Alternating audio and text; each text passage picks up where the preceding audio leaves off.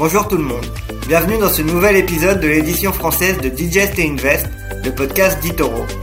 Avant de commencer, nous vous rappelons que ce qui sera dit dans ce podcast est uniquement à des fins éducatives et ne doit pas être considéré comme un conseil en investissement ou une recommandation personnelle d'achat ou de vente d'un instrument financier. Avant d'engager votre capital, assurez-vous de bien comprendre les risques liés au trading et ne risquez jamais plus que ce que vous êtes prêt à perdre. Enfin, nous vous rappelons aussi que les performances passées ne préjugent pas des résultats futurs. Et maintenant, le podcast. Bonjour à tous et bienvenue dans ce nouvel épisode de Digest et Invest, le podcast français d'Itoro. Cette semaine, comme la majorité des semaines, on se retrouve avec notre analyse de marché Antoine Fressoulier. Bonjour Antoine. Salut David et bonjour à tous. Eh oui, bonjour à tous. Merci d'écouter ce, podcast. Donc, euh, encore une semaine chargée euh, sur euh, les marchés. Hein. Il y a eu notamment deux grosses actualités qui ont animé les marchés cette semaine. D'un côté, on a eu les Fed Funds, donc la réunion de la Banque centrale américaine qui justement a décidé d'augmenter ses taux d'intérêt de 75 points de base.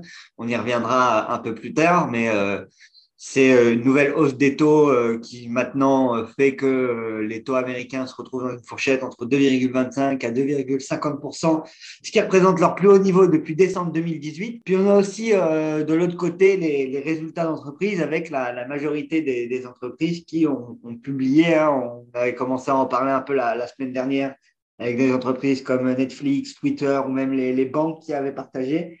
Mais là, on a eu notamment les, les GAFAM avec euh, Google, euh, Microsoft. Ce soir, on va avoir Apple, etc. etc.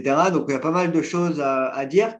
Euh, toi, Antoine, qu'est-ce, que, qu'est-ce qui a retenu ton attention justement sur les marchés cette semaine? Et où est-ce qu'il faut porter de l'attention en ce moment?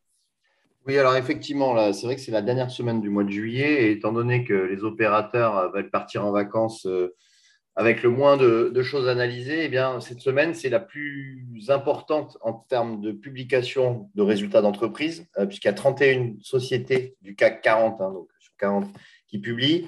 Et aux États-Unis, on a effectivement les plus grosses, comme tu as dit, les GAFAM, mais aussi on a Boeing, voilà, les plus grosses sociétés américaines. Alors, D'abord, avant toute chose, on a eu aussi la réunion de la Fed, donc euh, voilà, c'est une grosse semaine. La réunion de la Fed qui, sans surprise, a augmenté ses taux de 75 points de base. Donc, ça porte la fourchette, comme tu l'as dit, entre 2,25 et 2,50. Donc, depuis le début de l'année, euh, la Fed a augmenté ses taux de, 2,25%. C'est du jamais vu hein, depuis euh, plus de 20 ans. cette décision a été prise à l'unanimité par les 12 membres et c'est vrai que c'est le but de de bloquer cette inflation à plus de 9%, hein, à 9,1%. Donc, euh, euh, de, nouvelles hausses sont anticipées, mais à un rythme moins élevé. Hein. L'objectif, c'est euh, d'adopter une position moins restrictive que, bah, que précédemment. D'ailleurs, c'est ce qui a pris le plus haut marché, hein, puisque les marchés ont réagi positivement à cette annonce, alors que c'était, c'est vrai que lorsqu'on annonce que les taux vont remonter de 75 points de en général, les marchés baissent. Mais là, comme c'était déjà anticipé on attendait la tonalité du discours de, Jérôme Powell, le président. Finalement, cette tonalité, elle est moins agressive, moins restrictive que prévu, ce qui a fait monter les, marchés. Et d'ailleurs, le CAC ce matin était à 6300 points au plus haut et, euh, le Nasdaq aussi un plus haut depuis euh, un mois et demi. Donc euh, finalement, pas vraiment de, grosses nouveautés dans, cette réunion de la Fed si ce n'est que effectivement, bah, le rythme d'hausse de taux va, va, diminuer, va être moins fort. On attend maintenant 50 points de base en septembre lors de la prochaine réunion, mais ça pourrait être moins d'ailleurs si eh bien, cette inflation, hein, c'est vraiment la statistique que tout le monde regarde et que la Fed regarde en priorité, si cette inflation, eh bien, elle est moins importante que prévu. Euh, on attendra au mois d'août, hein, euh, ça sera vers le 11 ou 12 août euh, le, chiffre. Si on a une inflation, par exemple, voilà, je mets des guillemets, mais si elle baisse par exemple à 8, 8,5, eh ben, on pourrait avoir une fête qui, qui, qui, qui augmente ses taux de, manière moins importante. Voilà, bon, ça, c'est des suppositions, mais en tout cas, euh, en tout cas ben, euh, comme prévu, la Fed a augmenté ses, taux de 75 points de base. Et maintenant, euh, on va attendre septembre lors de la prochaine réunion à la rentrée, voir comment, comment ça va évoluer. comme tu l'as dit, ça a été plutôt bien accueilli par, par le marché, hein, le marché qui a euh, plutôt rebondi hier à la suite de cette annonce de, de la Fed.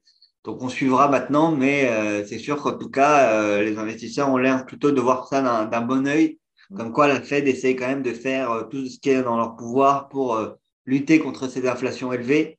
Et justement, là, on est à la, quatrième hausse des taux de, de l'année, il me semble.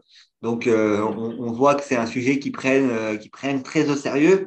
On a aussi, pendant cette période, on en parlait un peu au, début, les, euh, les résultats d'entreprise. On a notamment les, GAFAM qu'on publié avec Alphabet et Microsoft, comme on, disait. Les résultats qui ont été mitigés, c'est-à-dire que les résultats n'ont pas été mauvais non plus, mais ils ont été quand même un peu en dessous des, attentes des, des analystes. Oui, effectivement. Alors, c'est vrai que bah, en fait, les, attentes des analystes étaient peut-être un petit peu élevées parce que c'est vrai qu'on est euh, en période, euh, j'allais dire de crise, mais ce n'est pas vraiment de crise, mais bon, on est en période compliquée avec l'inflation, avec les risques de récession, avec euh, les pénuries de semi-conducteurs, etc., etc. Et du coup, et du coup bah, les résultats sont quand même en hausse. Alors, quand on regarde, par exemple, Microsoft, on a un chiffre d'affaires en hausse de 12%. Euh, ok, c'est sa plus faible progression depuis 2020, mais bon, on est quand même sur une, hausse hein, du, chiffre d'affaires. Le bénéfice par action s'élève à 2,33, euh, ce, qui représente, euh, ce qui représente un bénéfice net de 16,74 milliards. Il est, en hausse aussi, certes faible de 2%, mais c'est une hausse.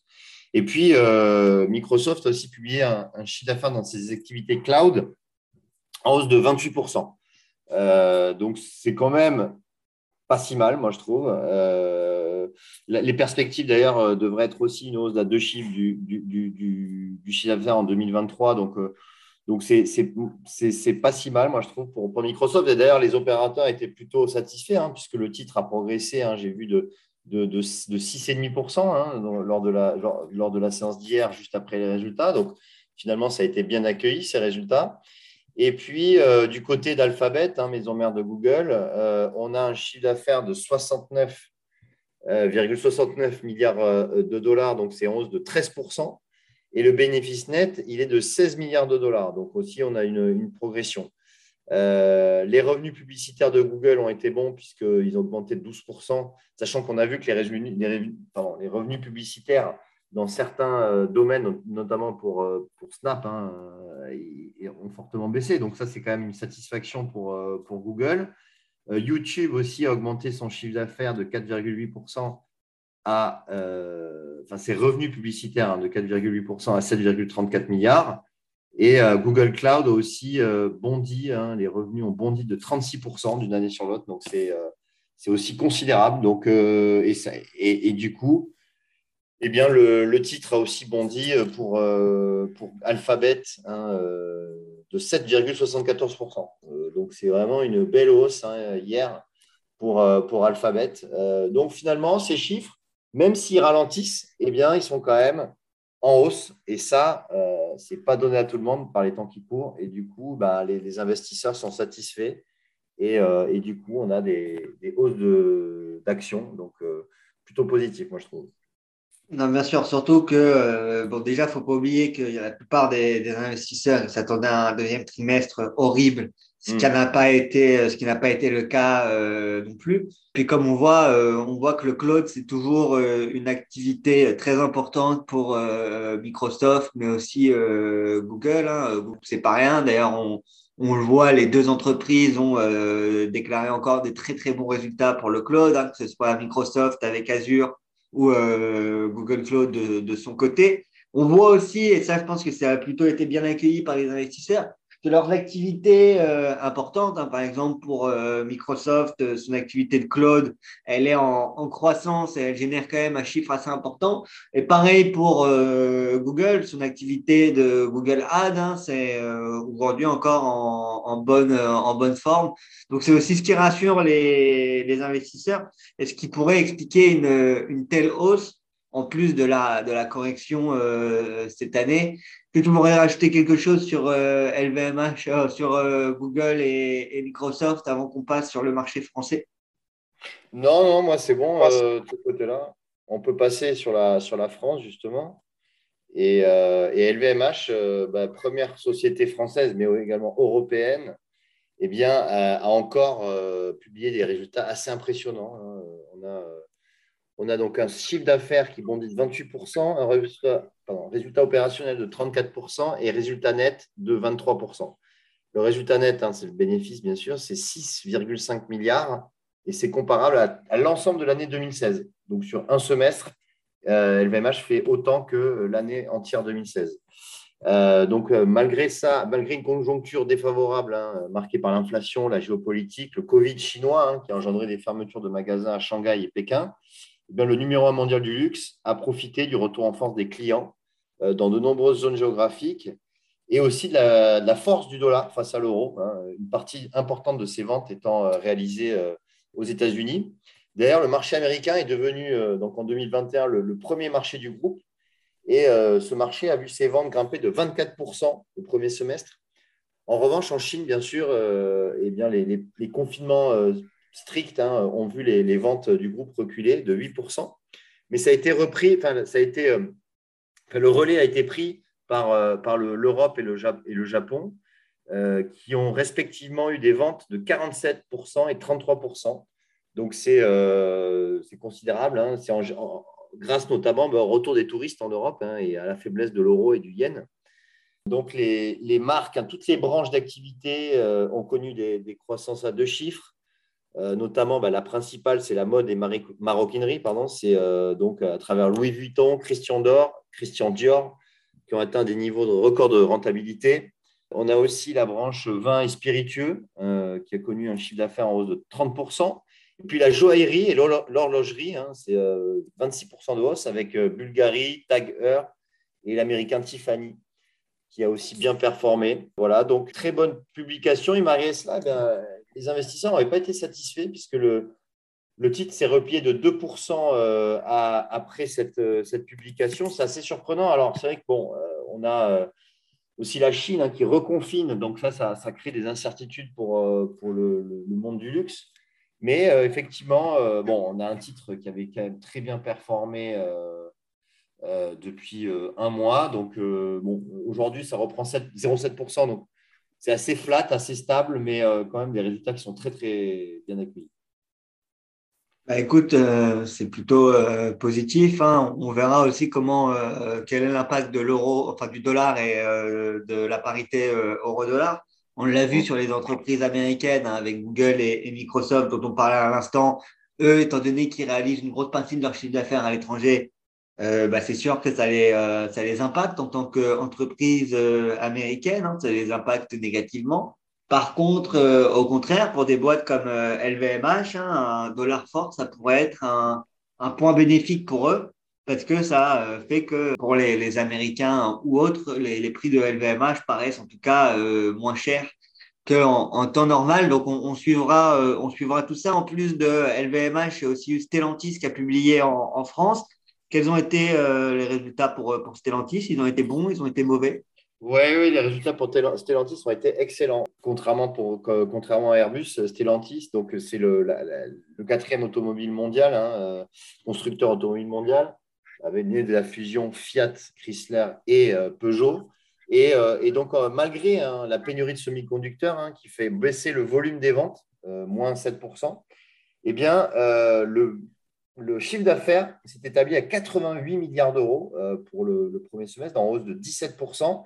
Et surtout, ça c'est un chiffre qui m'a impressionné, c'est la marge. Hein. la marge opérationnelle, elle est équivalente à celle de Tesla, euh, sachant que Tesla a une très très bonne marge à 14%. Et pour le secteur automobile, une marge à 14%, c'est énorme. C'est vraiment euh, au plus haut quasiment euh, des constructeurs automobiles. Le bénéfice, bah, lui, grimpe de 34% à 8 milliards d'euros. Donc ça, ça a été rendu possible grâce notamment bah, à, la, stratégie d'électrification du, groupe. Hein. toutes les nouvelles ventes sont, quasiment en électrique. Euh, donc, ça permet euh, du coup euh, eh bien, une, marge beaucoup plus importante, notamment sur les, marques Jeep, Fiat et Peugeot. du coup, bah, le TIS ce matin progresse de 4% à la Bourse de Paris. ça revient sur des, plus hauts d'un mois et demi. Contrairement à Airbus, qui Airbus eh bien, affiche un recul de, 62% son bénéfice net. Hein, c'est assez important et son résultat opérationnel, son, résultat opérationnel qui, mesure la, qui est la mesure clé de la rentabilité du groupe, eh bien, en baisse de 31%.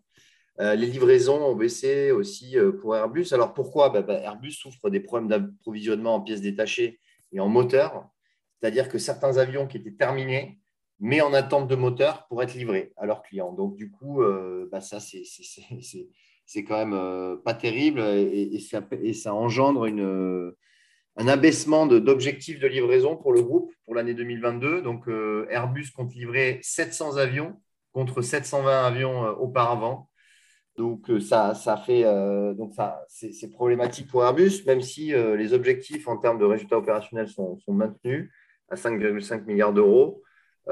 Du coup, même si Airbus avait bien progressé en raison de la chute de l'euro-dollar, comme tu disais, Airbus produit tous ses avions en euros, mais, mais vend 80% de ses avions en dollars. Donc, du coup, ça, ça avait bien profité de la chute de l'euro-dollar. Mais euh, avec ces mauvais chiffres, les investisseurs sanctionnent le titre avec une chute de 4% ce matin en bourse. Eh ben, écoute, on, suivra ça, hein, mais c'est sûr que Airbus, jusqu'à présent, euh, tenait quand même bien. Et là, on est euh, désormais en dessous des, des 100 euros pour, pour le titre. On vient de casser ce prix-là. Mais en 2022, c'est un des titres Airbus qui, euh, pour le coup, avait plutôt bien tenu. Hein, parce qu'on était passé en début d'année à 120 euros et on était euh, descendu à un point bas au mois de juin à 90 euros. Et puis, euh, depuis, on était, on était reparti en, en, hausse. Donc, on, on suivra ça. C'est sûr que les résultats ont été un peu, décevants. Mais ça pourrait être une boîte intéressante, notamment pour tous ceux qui pensent que l'euro-dollar va continuer à, plonger ça pourrait être bénéfique à, Airbus. Donc, on, suivra ça. On voit qu'aussi qu'il y a quand même un, support euh, aux alentours des, euh, aux alentours des 80, euh, des 95 euros sur, sur Airbus. Donc, on verra si éventuellement on, repart aussi à la hausse à partir, à partir de ces points-là. Ce, sera à, ce sera à suivre. On voit, il y en a un aussi un, très, très important à, à 90. Donc, donc on, suivra tout ça. En tout cas, euh, merci Antoine pour tes analyses. Euh, est-ce que tu veux rajouter, euh, est-ce que tu veux rajouter quelque chose? Non, moi c'est juste à dire que ben, maintenant on va, on va avoir une petite pause de, de deux, deux, ou trois semaines, je ne sais plus, mais, mais, mais on vous souhaite, ben, pour ceux qui nous écoutent, on, on vous souhaite de, de bonnes vacances. Hein. Profitez bien et revenez en forme à la rentrée parce que ça va, ça va pas mal bouger à la rentrée sur les marchés. Bon, on suivra tout ça en espérant qu'à partir de la rentrée, les marchés euh, repartent à la hausse. Là, on a eu quand même un mois de mm. juillet qui est euh, plutôt euh, encourageant pour, pour la suite. On a l'air d'avoir des actions qui semblent avoir envie de, de repartir. Maintenant, on, suivra, on suivra ça. C'est sûr que mm. quand on regarde les, les, valorisations de certaines boîtes, on est quand même à des valorisations qui ont chuté de 80% par rapport à, à l'année dernière ou par rapport à quelques mois. Donc, euh, en ce moment, sur le marché, il faudra regarder. C'est sûr qu'il y a beaucoup de volatilité, mais c'est aussi euh, là où il peut y avoir des, bonnes opportunités. De toute façon, nous, là, ça va être les vacances, mais comme tu le disais très bien, Antoine, à partir de la rentrée, mm. on, reprendra ces, on reprendra ces podcasts. Donc, on, continuera à analyser justement ce qui se passe sur les marchés.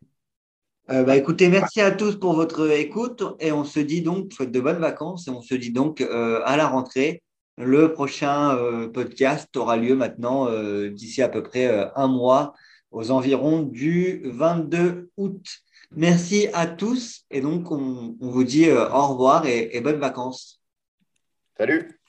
Vous venez d'écouter Digest et Invest d'Itoro. Pour plus d'informations, rendez-vous sur itoro.com.